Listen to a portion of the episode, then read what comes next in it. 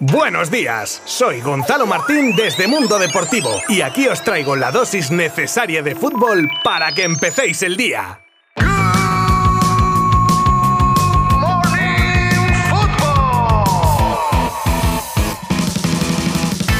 Muy buenas a todos y espero que tengáis, estéis teniendo o hayáis tenido un estupendo viernes 24 de junio. ¿Qué? ¿Resaca de ayer con esto de la noche de San Juan? Bueno, un día es un día. Pero para resaca, la futbolística que os traigo yo hoy para cerrar una nueva semana en Good Morning Football. Y nos lo queríamos perder, ¿eh? Tenemos el calendario para la nueva temporada 22-23, la oferta formal del Barça por Lewandowski que relacionan a un crack mundial argentino con el Real Madrid, a Tebas que ve positivamente las palancas del Barça para que se pueda fichar, declaraciones calentitas de Aslani contra el vestuario del Real Madrid femenino y mucho, mucho mercado como siempre, entre otras cosas. No os lo podéis perder. Os habla Gonzalo Martín desde Mundo Deportivo. Bienvenidos, ojo cuidado, al episodio 200 ya de Good Morning Football. ¡Comenzamos!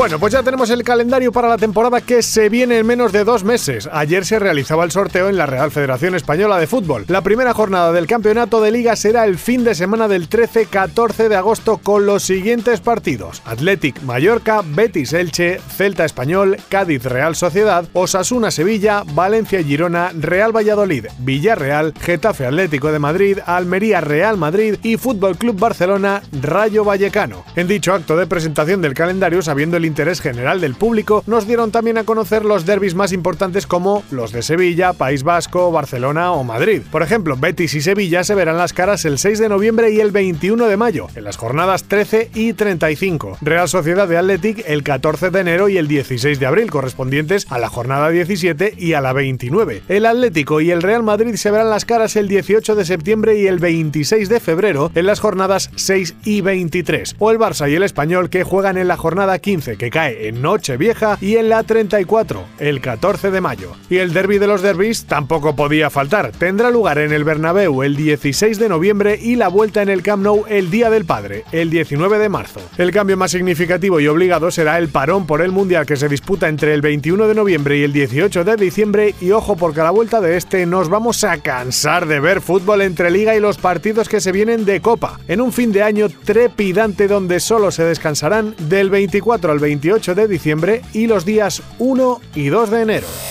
El diario Bild se hace eco de la oferta realizada por el Barça al Bayern para hacerse con los servicios de Robert Lewandowski, que sería de 35 millones más 5 en variables, unos números muy similares a los 32 más 9 que el equipo alemán ha pagado al Liverpool por Mané. Una oferta que aseguran es insuficiente para los bávaros que quieren ingresar 50 millones por el polaco. Es por eso que Salihamidzic, al igual que Oliver Kahn, ve difícil la salida del delantero. Es más, el propio Salihamidzic se aventura a decir literalmente que la posibilidad de que Lewandowski se quede es del 100%. Le esperamos el 12 de junio porque tiene contrato.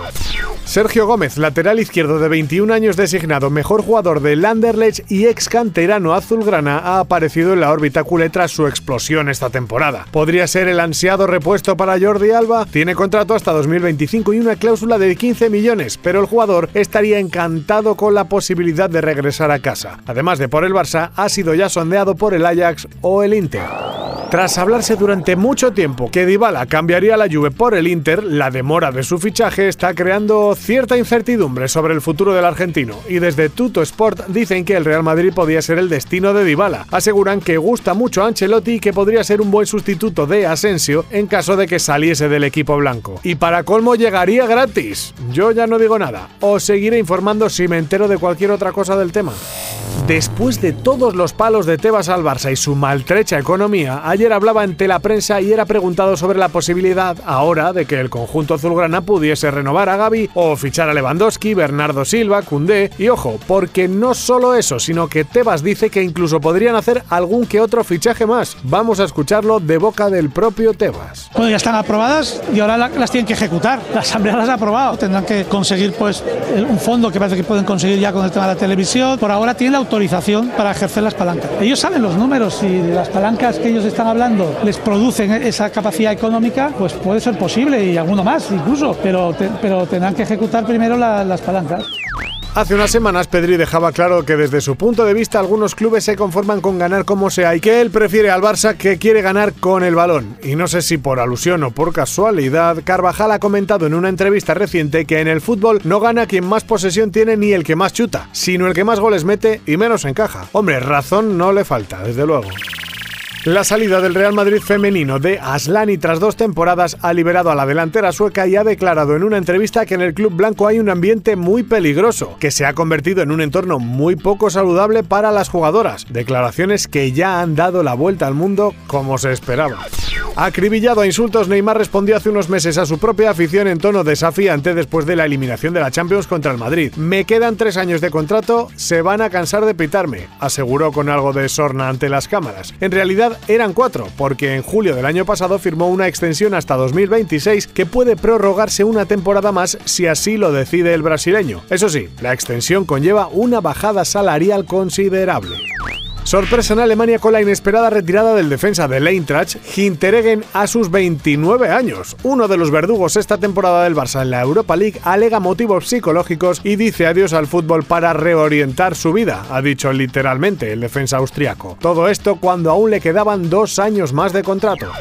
Y terminamos con el intento de torpedear un fichaje que pretende el Tottenham. Gabriel Jesús es el principal objetivo del Arsenal para esta temporada, pero The Sun asegura que los Spurs pretenden boicotear las negociaciones avanzadas entre City y el equipo de Arteta y para eso van a aprovechar la diferencia ahora mismo que hay entre lo que ofrecen los Gunners, unos 35 millones, y lo que pretende sacar el City, 60 millones.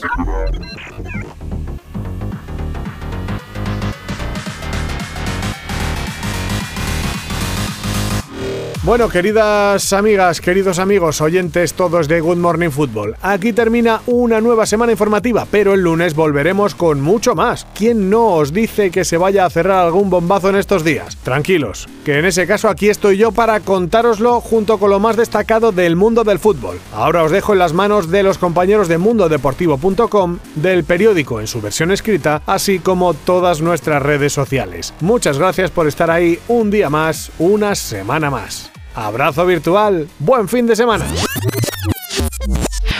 Mundo Deportivo te ha ofrecido Good Morning Football, la dosis necesaria de fútbol para comenzar el día.